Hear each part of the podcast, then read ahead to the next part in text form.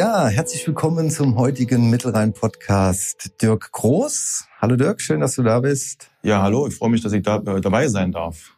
Wie man am Dialekt schon ganz kurz erkennen konnte, Dirk ist gebürtiger Berliner und dann über Berlin Richtung Bonn und jetzt hier im Rheinland gelandet. Ja, die ganze Wahrheit ist, dass ich eigentlich in Hessen geboren wurde, in Hanau. Also meine Familie, meine von äh, mütterlicherseits ist eigentlich da in Großauheim ähm, aufgewachsen.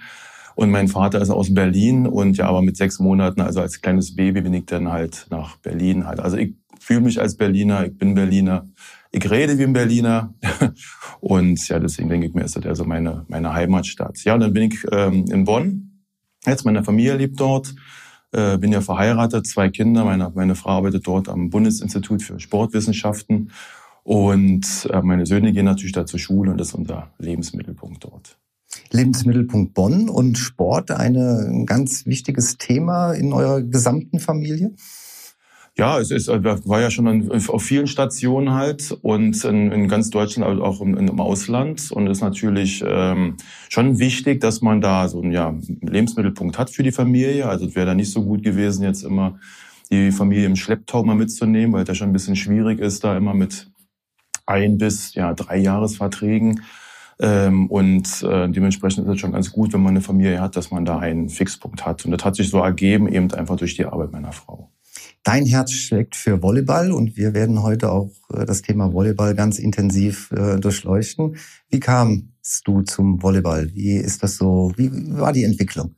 Also ja, also eigentlich erst mit 16, 17 Jahren durch eine Volleyball AG bei uns an der Schule. Da durfte ich also gerade so noch rein. Ich war eigentlich Handballer und aber der, der Sportlehrer dort, der auch unser Geschichtslehrer war, ähm, war sozusagen der, der Liebling da der ganzen Schule von, von den Jungs, weil der hat sehr viel Sport gemacht, war sehr, sehr also super, super drauf und hat selbst eben Volleyball gespielt. Und da wollten eben auch alle Jungs eben in diese Volleyball AG rein. Und kam eben erst ein Jahr zeitverzögert dazu, weil er einfach da voll war. Und dann ähm, habe ich da angefangen mit ja, 16, 17 Jahren dort Volleyball zu spielen, habe selbst nie hochklassig gespielt, aber es hat mich einfach gepackt und ähm, wollte schon immer irgendwie Trainer werden. Ich habe keine Ahnung warum, weiß ich gar nicht mehr so richtig. Äh, ich habe es einfach interessant gefunden und ja und habe dann eben gemerkt, okay, für Volleyball selbst hochklassig zu spielen, bist du nicht in der Lage, zu klein und einfach nicht gut genug. Ähm, er versuchte einfach diese Sportart, die du so interessant findest, einfach weiter zu, zu, äh, zu vermitteln. Und das habe ich dann gemacht, ganz klein auch in der Volleyball AG und habe dann ganz klein als Übungsleiter angefangen ganz klein als Übungsleiter angefangen. Du hattest eben schon gesagt, äh, du bist dann ähm, durch die Republik als Trainer unterwegs gewesen, auch im Ausland. Kannst du vielleicht mal so ein, zwei oder drei oder vier Stationen äh, nennen, wo du tätig warst, die irgendwie ein besonderes äh, Flair hatten, die dich irgendwie besonders beschäftigt hatten? Ja, ist schon interessant. Das muss ich erstmal zusammenkriegen halt, weil es waren schon einige Stationen. Ähm, habe ja dann in Berlin beim TSV Rudo sozusagen gearbeitet und bis zur Maueröffnung, ähm, bis zur Maueröffnung beim TSV Rudo und anschließend wurde eben ähm, Dynamo Berlin, die BSG Fernsehen von Ostseite und der TSV Rudo, dann kam ein Teil der Volleyballabteilung, die kamen zusammen und ging zum COD Berlin, die COD Sportgemeinschaft. Die gab's für maximal zehn Jahren. Wir waren da sehr, sehr erfolgreich in Deutschland, in der Bundesliga, in der Frauenbundesliga, als auch im Nachwuchs. Und ähm, das war mir dann aber nicht genug. Ich wollte mich da einfach weiterentwickeln, meinen Horizont weiterentwickeln und habe dann die Chance genutzt, beim VEW äh, Schwerte ähm, in, in, der, in der Bundesliga Co-Trainer zu sein und Stützpunkttrainer im Nachwuchs. Ähm, das Highlight dort war, dass wir nach einem Jahr pleite waren. Ähm, aber das sportliche Highlight war, dass wir Pokalsieger geworden sind. Wir haben es nicht geschafft, ähm, in die Playoffs zu kommen. Aber wir waren halt im Pokalfinale und das war ein besonderer Moment, ähm, auch in meiner sportlichen Karriere mit dem mit der Mike Schöps, war mein, mein Cheftrainer, dass wir da eben mit einem sehr reduzierten Kader äh, ich habe mir auch noch in diesem Jahr meine Achillessehne äh, gerissen ähm, und dann sind wir ins Pokalfinale gekommen, haben in Schwerin vor 4000 Leuten gespielt, lagen 2-0 zurück und haben das Ding 3-2 gewonnen. Und da war natürlich ein super Erlebnis, super Ereignis halt. Und ähm, ja, wie gesagt, der Verein war eben dann nicht so finanziell so gut aufgestellt, gab mir aber die Möglichkeit, äh, beim Schweriner SC als Bundesstützpunkttrainer zu arbeiten. Es gibt also nur wenige Bundesstützpunkte in Deutschland für Volleyball. Und Schwerin war eben einer davon. Und da habe ich eben dann knapp acht Jahre dort gearbeitet und war eben verantwortlich für die Sichtung und Förderung von besonderen Talenten.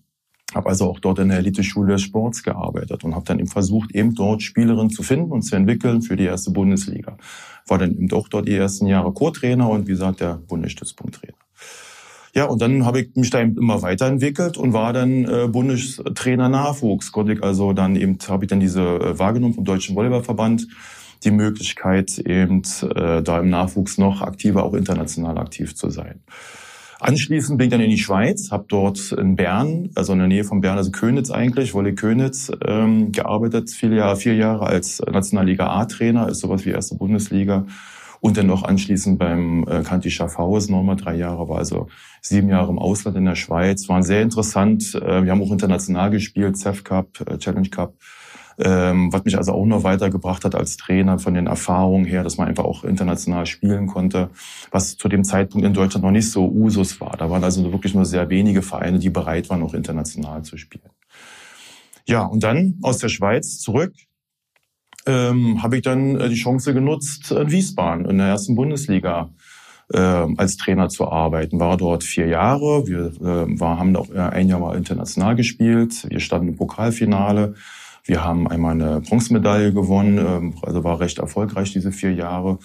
Ja, und jetzt bin ich eben Zweitligatrainer in Neuwied mit einem ganz besonderen Projekt. Da können wir uns dann vielleicht auch nochmal mhm. besonders gerne, unterhalten. Gerne. Und ja, und sehe da schon so meine Aufgabe, ähm, meine Erfahrung, mein Wissen im Nachwuchs als natürlich auch im Profisport da weiterzugeben, um einfach dort den ganzen Verein mitzuziehen so ein bisschen und dass wir uns da alle äh, weiterentwickeln, weil wir haben da gute Bedingungen, gute Möglichkeiten und da denke ich mir, ist da noch mehr dran, die wir dann auch ausschöpfen können. Du bist seit der Saison 2019-20 in Neuwied, das ist richtig. Das heißt, ihr habt, du hast jetzt eine komplette Saison schon äh, als Trainer warst du dort tätig gewesen. Ihr habt einen oberen Platz in der zweiten Liga. Ähm, wenn du jetzt mal vergleichst, nochmal rückblickend auf Schweiz, gibt's, was sind so die Unterschiede zwischen Nationalliga A und der Bundesliga hier in äh, Deutschland? Was ist so das Besondere? Also die deutsche Bundesliga, erste, erste Bundesliga ist natürlich deutlich besser vom, vom Niveau her. Äh, die Schweiz hatte auch mal ein sehr gutes Niveau, wenn, also wenn die, ähm, die Finanzen gestimmt haben und sie auch sehr viele gute internationale Spieler holen konnten ähm, hatten sie für einige Jahre, war einige Mannschaften schon ja auf Augenhöhe, sage ich jetzt mal. Aber dadurch, äh, dass es jetzt diesen Masterplan gibt der Volleyballliga, dass also mehr Spiele auch im Fernsehen, mehr Spiele im Internet gebracht werden, die äh, Hallen äh, deutlich mehr Eventcharakter haben, ist das Niveau deutlich gestiegen und viele Vereine haben da wirklich investiert. Das Niveau ist besser geworden, das Umfeld ist besser geworden, sodass da die Schweiz ähm, ähm, ja eigentlich keine Chance mehr hat. Die Schweiz ist sehr gut im Beach, da investieren sie auch sehr, sehr viel. Die haben dort, ich sage jetzt mal, eine Million Schweizer Franken zur Verfügung für den Verband und davon sind vielleicht 70.000 Franken für Halle und der Rest ist für den Stützpunkt, für die Trainer, für die Kadermaßnahmen. Also sie haben andere Schwerpunkte jetzt auch äh, gelegt, weil es für sie einfacher ist, Individualsportart äh, voranzubringen, also Beachen. Und ja, Deutschland ist natürlich jetzt also mit mit mit führen, sag ich mal. Italien ist natürlich stark, Türkei, Polen, ja, sind sehr sehr starke Ligen. Ähm, aber ich denke mal schon kurz danach kommt dann schon die deutsche Bundesliga und das ist dann schon sehr, sehr interessant, auch dort zu arbeiten. Wir reden ja vom Damenvolleyball. Woher kam dein Interesse, deine Affinität, gerade jetzt äh, dich im Damenvolleyball zu spezialisieren war als Trainer? reiner Zufall, ganz reiner Zufall. Meine, meine, meine erste Volleyball-AG war eigentlich eine reine Mädchen-Volleyball-AG im Norden von Berlin. Bin da immer anderthalb Stunden hingefahren und wieder zurück, um das einmal die Woche da durchzuführen. Und es hat mir einfach so viel Spaß gemacht, mit den Mädels da zu arbeiten. Ähm, und dann war das eigentlich Zufall oder Gelegenheiten. Und dann irgendwann mal ganz bewusst, ähm, dass ich einfach damit gut klar kam, mit den Mädels zu arbeiten, mit den Frauen zu arbeiten. Hat mir am meisten mit Spaß gemacht. Und dann hat sich auch das gar nicht mehr ergeben, ähm, im männlichen Bereich zu arbeiten. Also das war einfach dann auch die Gelegenheit. VCN 77, die Deichstadt äh, Wollis. Ähm Euch hat auch jetzt im letzten Dreivierteljahr Corona extrem äh, beschäftigt. Das fängt an mit rückgehenden Zuschauerzahlen. Ähm, ich glaube, im, im Frühjahr musstet ihr auch das Training umstellen, viel Online-Dinge, äh, die du deinen Spielerinnen mitgegeben hast. Gib uns mal so einen kurzen Abriss, wie das so im letzten halben Jahr für euch gelaufen ist.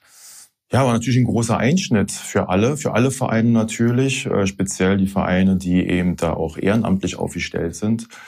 Ähm, ja, wir konnten natürlich und durften ja nicht trainieren, beziehungsweise also die Hallen waren geschlossen. Da war dann noch nicht klar, wie, wie viele Leute dürfen eigentlich in so einer Halle, wie wird das alles organisiert. Ähm, das sieht jetzt zum Glück schon ein bisschen besser aus. Und die ersten Schritte, die man sozusagen wieder im Training machen durfte, waren draußen am, auf dem Beachfeld und auch nur dort eingeschränkt. Man durfte also nur in bestimmten Zonen den Ball spielen, man durfte nicht blocken, also nur kein äh, Körperkontakt mit dem anderen. Also wirklich hat also mit der auch nicht mal mit Beach was zu tun. Es war einfach eine ganz andere Sportart.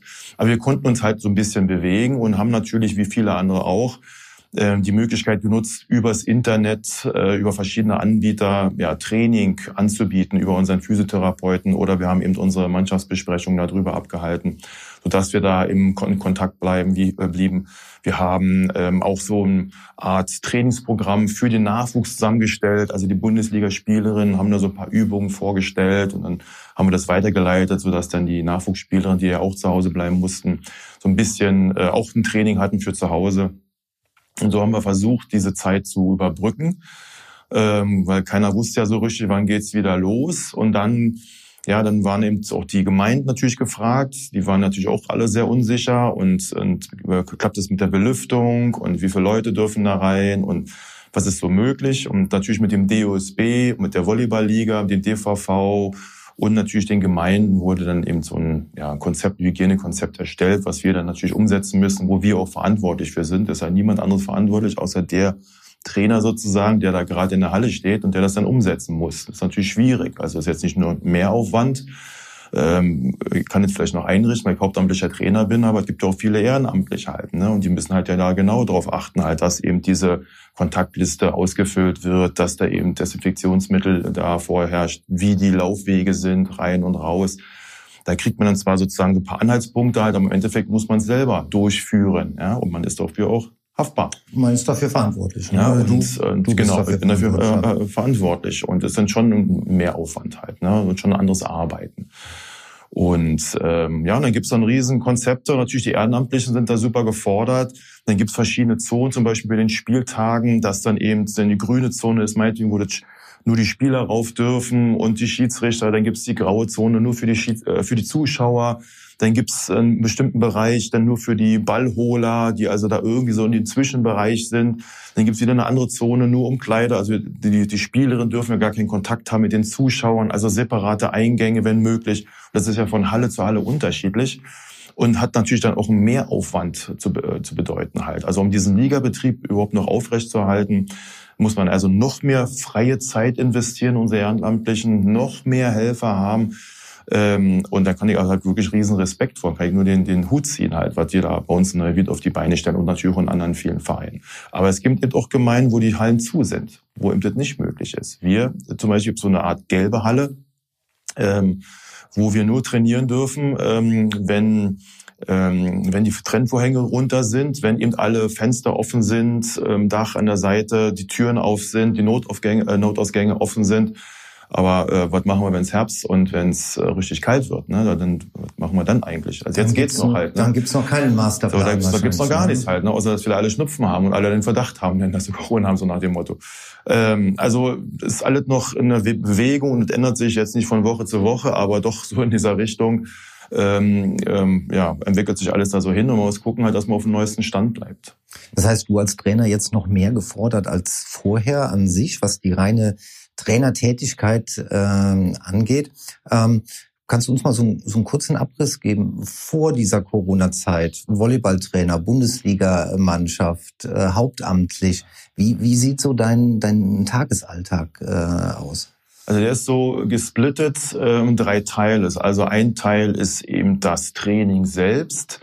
Äh, ein Teil ist sozusagen die Vorbereitung, die Nachbereitung, Sponsorengespräche, Geschäftsstelle. Und ein dritter Teil ist eben Video. Videoanalyse, Auswertung, Statistiken lesen und dann damit auch wieder das Training vorbereiten. Ähm, natürlich haben wir sehr viele Mannschaftsbesprechungen, wir haben sehr viele Gespräche zu tun. Also als Trainer musst du halt natürlich immer äh, Kontakt aufnehmen, kann man ja nicht nur einfach in die Halle kommen und dann macht man sein Training und muss das eben auch gut vorbereiten. Äh, dann gelingt vielleicht nicht immer alles, also muss man auch wieder ein bisschen was nachbereiten und das alles wieder für den nächsten Tag nutzen. Ähm, die Sponsoren, der Vorstand, die Geschäftsstelle will mit eingebaut werden. Man muss ja auch gucken, dass das alles ähm, für die Bundesliga, damit die, die Spielerinnen, die dort arbeiten, für die Trainer auch alles gut funktioniert, dass sie also ihre maximale Leistung bringen können. Und da muss man, ist man auch so ein, macht man so einen großen Spagat. Einerseits eben zu den Sponsoren, die natürlich auch berechtigt große Forderungen haben halt, aber das können natürlich die Spielerinnen immer nicht immer leisten, weil sie müssen auch regenerieren. Äh, äh, die müssen auch natürlich ihr Training machen, die haben auch Videosessions, die müssen zum Physio, die müssen zum Arzt. Die haben schon einen riesen Aufwand und das muss man halt auch alles managen, dass das also alles im Einklang geht, dass man also sagt, okay, da sind Freiräume, da können wir dann eben auch mal so ein Sponsoren-Event reinpacken. Wir haben dort äh, Veranstaltungen, wo wir vielleicht eben so eine Volleyball-AG, so ein Showtraining machen. Ähm, dann gibt's Fernsehauftritte, Radioauftritte und all diese Podcast. Sachen. Genau, Podcasts, genau. Und die muss man dann auch so ein bisschen gut organisieren, dass das nicht auf einmal zu viel und nicht immer die gleichen, ähm, dass das so ein bisschen ausgewogen ist. Neben dem natürlich ganzen Training, was wir da versuchen durchzuziehen. Das heißt, du als Trainer nicht nur die, die Fachkompetenz, die natürlich Grundvoraussetzung ist, dann das Fingerspitzengefühl, mit den Spielerinnen um, umzugehen, da auch als Mediator äh, tätig zu sein, plus das Ganze äh, drumherum, was Werbung, was Medien angeht, Organisation. Also ein Volltime-Job, für den man brennen muss einfach. Eigentlich ein Volltime-Job ist so. Jetzt momentan habe ich eine halbe Stelle halt, aber er wird auch 100 Prozent. Einfach weil es nötig ist. Äh, bin, wie gesagt, heute gerade äh, aus Koblenz äh, nochmal zurück, war heute Morgen dort, habe noch eine Volleyball-AG äh, oder für eine Volleyball AG geworben, war also im Sportunterricht, um einfach dort Kinder zu, ja, zu anzusprechen und zu motivieren, in die Volleyball AG zu kommen, halt, um auch den Nachwuchs ein bisschen zu fördern. Also es ist vielfältig und das ist ja auch die spannende Sache. Man muss so ein bisschen in der Sportmedizin, man muss im mentalen Bereich, man muss fachlich sehr gut sein, man muss äh, kommunikativ sein und man muss auch mal streng sein, man muss mal lustig sein. Also ist super vielfältig, äh, super anstrengend, aber ja, ich habe viele andere Berufe auch gelernt und studiert ähm, habe mich aber für Volleyball entschieden oder für den Sport entschieden und ja, möchte es also nicht missen. Mhm. Das ist ja was, was eine Person allein gar nicht alleine äh, bewerkstelligen kann. Du hast eben schon die vielen Ehrenamtler äh, angesprochen, die in Neuwied tätig äh, sind. Ähm, das Trainerteam, äh, da gibt es bestimmt noch äh, Kollegen, die du zu bestimmten Themen zu Rate äh, ziehst, die dich unterstützen. Äh, wie seid ihr da so aufgestellt? Aktuell ist es so, dass wir, dass ich einen Co-Trainer habe, äh, der ehrenamtlich ist, der aber eben auch dann jeden Abend mit in der Halle steht. Ähm, wir haben einen Physiotherapeuten. Ähm, wir arbeiten also auch dann mit dem Physiotherapiezentrum zusammen und der steht uns dann auch nochmal ab und so zu, zur Verfügung. Also nicht nur bei den Heimspielen, sondern eben auch, äh, weil das verpflichtend ist, dass da mal ein Physiotherapeut dabei ist, sondern eben, wenn auch Not am Mann ist sozusagen oder an der Frau, dann kommt er halt mit in die Halle und versucht dann eben sozusagen auf die Schnelle da physiotherapeutisch zu handeln. Ähm, wir hatten mal einen Athletiktrainer, da sind wir noch auf der Suche. Wir sind natürlich auch auf Mentaltrainer immer auf der Suche halt, aber es muss natürlich auch finanzierbar sein, ist mal schwierig. Weil in den Spitzenclubs ist das einfach so. Da ist eine Geschäftsstelle, da arbeiten drei bis fünf Leute in dem Top-Bereich. Ähm, die haben dort eine Staff, die haben da eben Athletiktrainer auch angestellt und einen Co-Trainer etc. halt. Das ist natürlich noch eine ganz, ganz andere Ebene, auf der wir arbeiten. Aber ich habe sehr, sehr gute Unterstützung in dem Bereich, wirklich auch vom Vorstand her. Die, da habe ich wirklich, also wirklich sehr, sehr großen Respekt die arbeiten da also 100 Prozent ähm, für Volleyball, brennen dafür. Und ja, ohne den Vorstand und auch mein Umfeld natürlich, ja, das kann ich also auch gar nicht arbeiten. Also da wäre es gar nicht möglich, dass wir unsere Ziele erreichen. Und dieses Brennen und du sagtest gerade Ziele erreichen, äh, wo soll eure Reise äh, hingehen? Ihr habt, äh, die Saison ist gerade gestartet. Wir haben heute Montag, den 21.09 letztes Wochenende habt ihr den ersten äh, Sieg 3-0 äh, nach Hause mitgenommen. Und äh, wo soll eure Reise hingehen? Was habt ihr vor? Ja, wir sind ja jetzt im sechsten Jahr in der zweiten Bundesliga. Und ähm, ja, wir haben ein, ein Riesenprojekt vor. Wir haben also wirklich eine Vision. Wir wollen eigentlich die erste Frauen erste Bundesligamannschaft werden in Rheinland-Pfalz Also wir haben die Möglichkeit, entweder sportlich aufzusteigen oder in einer Art Entwicklungsprogramm der Volleyballliga mitzuwirken, sodass wir die Chance haben, ab nächsten Jahr in der ersten Bundesliga zu spielen. Und das ist unser großes Ziel, unsere große Vision. Wir wollen da in Rheinland-Pfalz als Leuchtturm, als Vorbild fungieren, wollen die guten Möglichkeiten, die es ja gibt, mit der Eliteschule Sports in Koblenz, mit den vielen Vereinen kooperieren, mit dem Landessportbund, mit dem Olympiastützpunkt, wollen wir hier Volleyball für Frauen vorwärts bringen. Und es ist nicht nur die erste Bundesliga, sondern daran hängt eben auch ein Nachwuchsleistungszentrum, sodass wir dann eben auch nachhaltig äh, für die Zukunft arbeiten, dass wir also auch hier in, ein, zwei Jahren auch einen hauptamtlichen Nachwuchstrainer haben, der also sich nur damit beschäftigt, eben Kinder aus den Schulen anzusprechen, zu motivieren, in den Verein zu bringen und dass wir dann eben lang, äh, langfristig sehen, auch Spielerinnen aus diesem Nachwuchsbereich auch eben in die erste Bundesliga führen können. Ist ein wahnsinns Riesenprojekt mit viel Aufwand ähm, und, und viel Manpower, was man da braucht. Und natürlich braucht man da finanzielle Unterstützung. Man braucht da sehr viele Leute im Umfeld, die da mit, mitbrennen für die Situation. Aber da haben wir einen richtigen Hotspot in Neuwied. Wir sind dann der Hotspot in Rheinland-Pfalz. Natürlich wollen wir mit den anderen Vereinen in der Umgebung zusammenarbeiten haben wir auch schon Kooperation mit Mutterstadt, mit anderen, da haben wir eine Spielgemeinschaft. Wir arbeiten zusammen mit Sensig. Ähm, in Koblenz, wie gesagt, fangen wir jetzt an, dort äh, die Volleyball AG aufzubauen. Das gleiche machen wir in Neuwied, sodass wir da Step by Step ähm, ja, versuchen zu wachsen. Und dieses Entwicklungsprojekt ist so gedacht, dass wir ähm, die Chance unter vereinfachten Bedingungen in die erste Liga kommen, aufsteigen können, auch wenn wir es vielleicht gar nicht sportlich schaffen ähm, weil oft die Vereine in der Vergangenheit äh, aus der zweiten Bundesliga nicht aufsteigen wollten, weil die Anforderungen äh, organisatorischer Art als auch finanzieller Art so groß waren. Und jetzt gibt es eben diese Möglichkeit, dass das ein bisschen abgespeckt wird, dass man bestimmte Bedingungen schaffen muss natürlich, weil die wollen natürlich da auch, dass das nachhaltig ist, dass wir also wirklich auch ein Erstligist werden. Und dann kriegen wir sozusagen Bonus am Anfang, zum Beispiel die ersten beiden Jahre kann man, äh, steigt man nicht ab. Und dann haben wir also ein bisschen Zeit gewonnen, um ein etablierter Erst-Bundesliga-Verein zu werden, uns da reinzuentwickeln.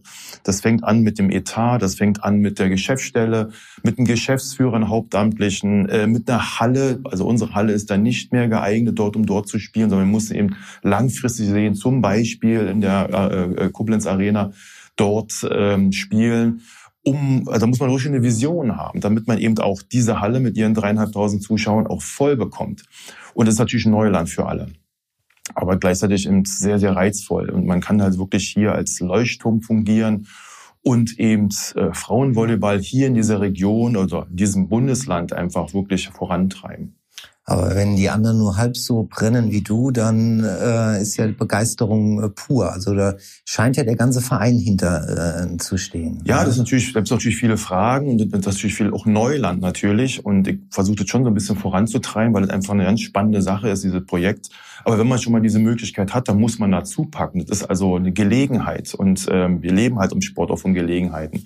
Und ich hoffe, dass wir natürlich dann auch den, die anderen Kooperationspartner, wie eben die Schulen, wie die Landessportbund, OSP, dem Verband selbst, den von Rheinland-Pfalz, ähm, oder die haben ja drei kleinere Landesverbände halt, alle in ein Boot bekommen. Und das ist schon mal schon eine große äh, Aufgabe halt, dass wir da in die gleiche Richtung äh, rudern sozusagen, um eben ähm, ja, Volleyball hier in diesem im Bundesland auch attraktiv zu machen.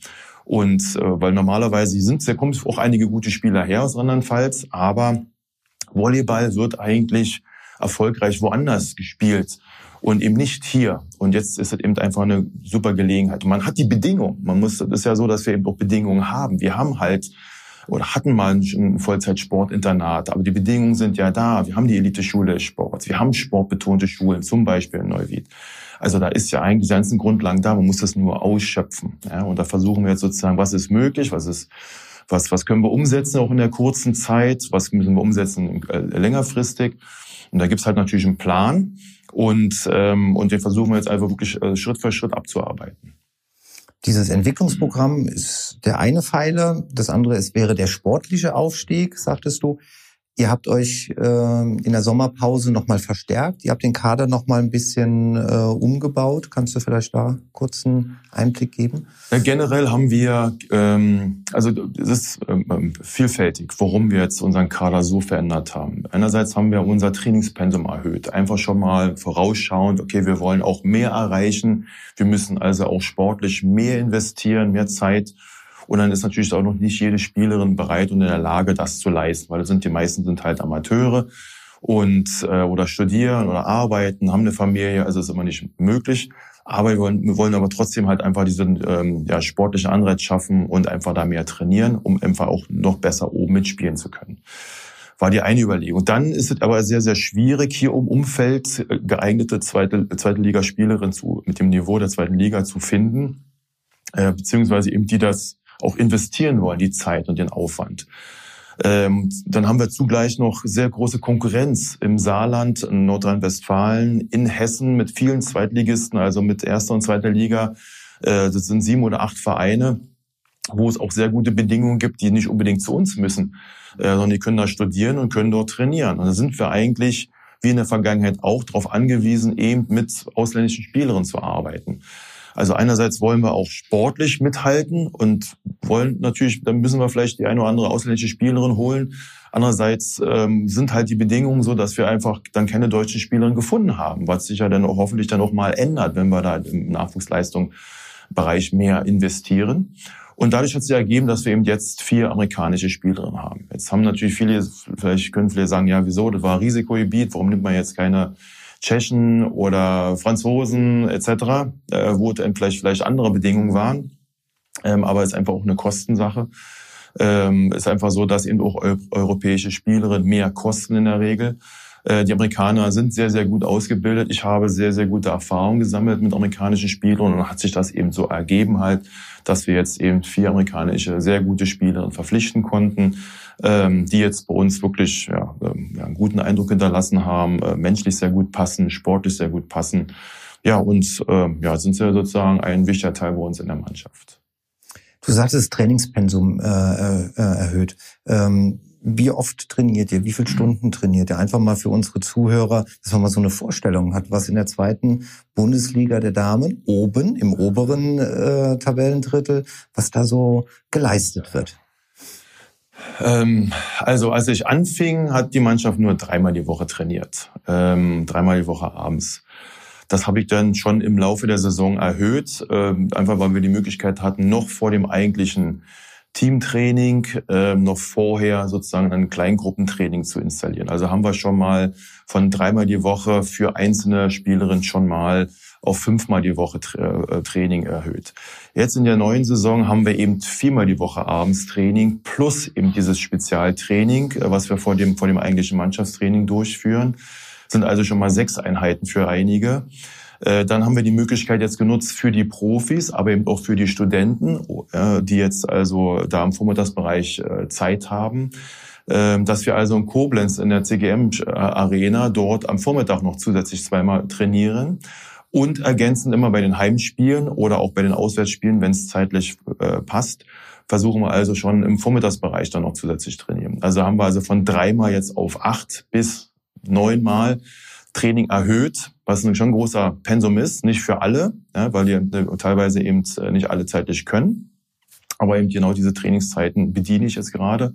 Bin auch noch nebenbei noch ein bisschen nachwuchstätig natürlich, unterstütze unsere Nachwuchsarbeit. Aber wir haben jetzt acht Einheiten eigentlich für unsere äh, acht bis neun Einheiten für unsere erste, äh, zweite Bundesligamannschaft. Ist natürlich auch ein eindeutiges Zeichen an die Spielerinnen. Das heißt, äh, hey, das ist uns wirklich wichtig, äh, da die Leistung äh, auf den Punkt abzubringen. Und jeder Spieler entwickelt sich ja durch dieses erhöhte Pensum natürlich auch selbst. Also der Marktwert eines einzelnen Spielers erhöht sich dadurch natürlich auch. Macht euch als Verein natürlich dadurch auch wieder wesentlich interessanter.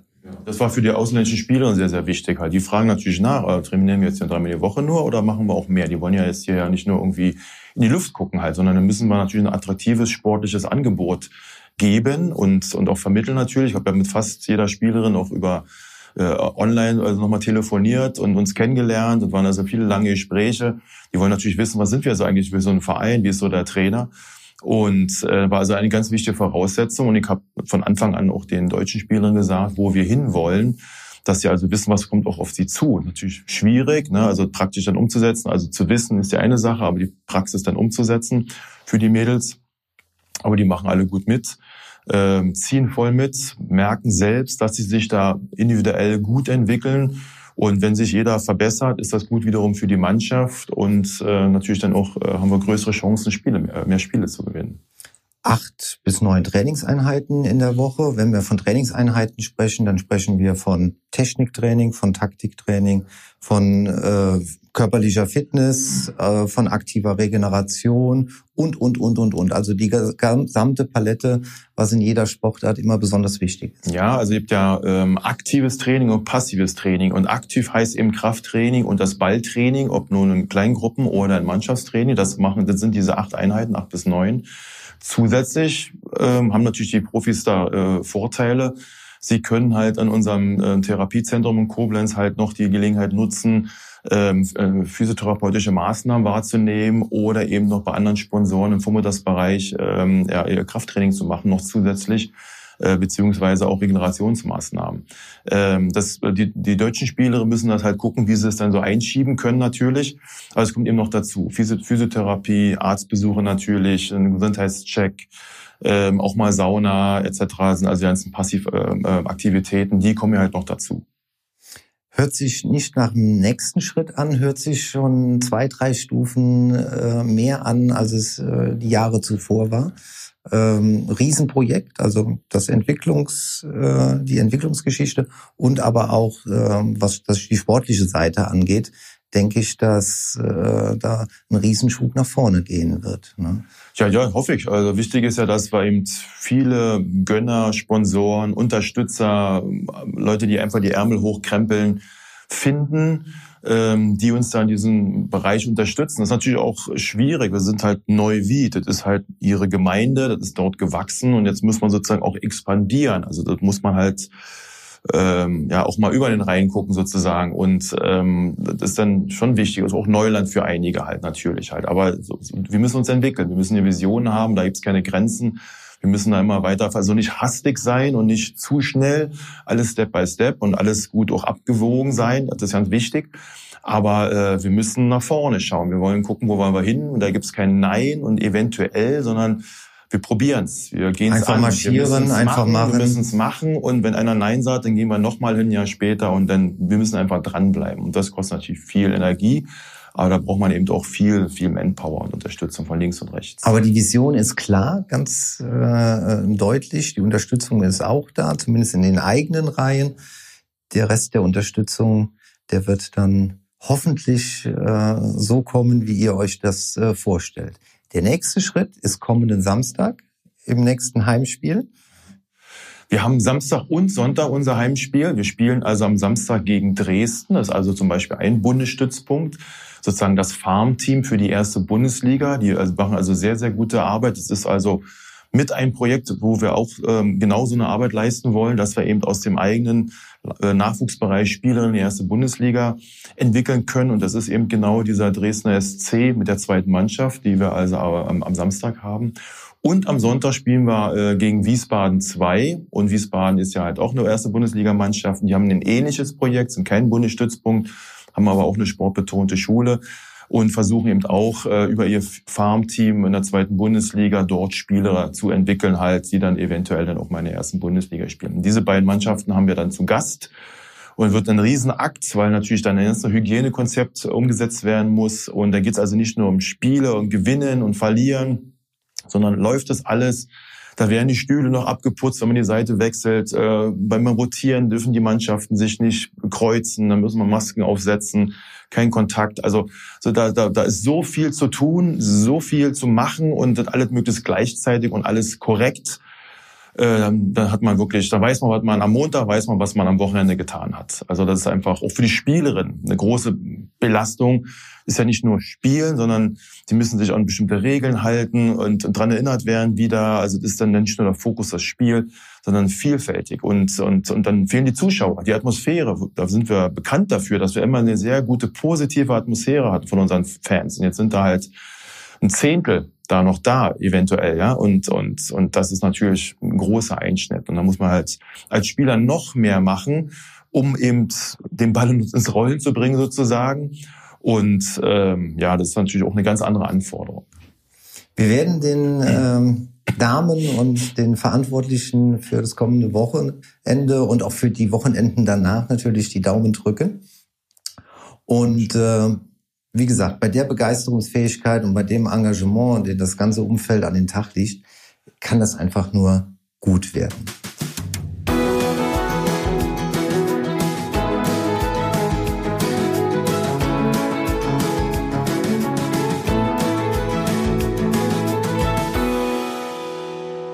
Wie am Ende jedes Mittelrhein-Podcasts die Wenn-Dann oder Entweder-Oder-Fragen. Bist du bereit, lieber Dirk? Ich hoffe es. Werd mal sehen, was dabei rauskommt. Wenn wir 2021 in die erste Bundesliga aufsteigen, dann? Dann bin ich sehr, sehr glücklich und mache drei Kreuze in den Kalender. Aktivurlaub oder All-in entspannen, der Dirk groß privat? Meine Familie aktiv, ich eher entspannen. Aber ihr geht gemeinsam in Urlaub. Wir gehen gemeinsam in Urlaub, ja, ja. Sehr gut. Mit 50.000 Euro für den VCN 77 würde ich was machen? In Spieler investieren und in die Geschäftsstelle. Und wenn meine Frau und meine Familie mir nicht die letzten Jahre so den Rücken frei gehalten hätten, dann? Dann würde ich jetzt immer noch an der Werkbank als Werkzeugmacher an der Drehmaschine stehen und würde den tollen Beruf hier nicht ausüben dürfen. Und ich und ich glaube, ganz, ganz viele Menschen sind froh, dass deine Familie und deine Frau dir so den Rücken frei hält, weil genau solche Trainer, genau solche Sportenthusiasten brauchen wir hier bei uns in der Region, damit aber richtig was wachsen kann. Ich danke dir für das Interview, wünsche dir und euch und deiner Familie, dass das genauso wird, wie ihr euch das vorstellt. Und vor allen Dingen bleibt gesund. Dankeschön. Dankeschön.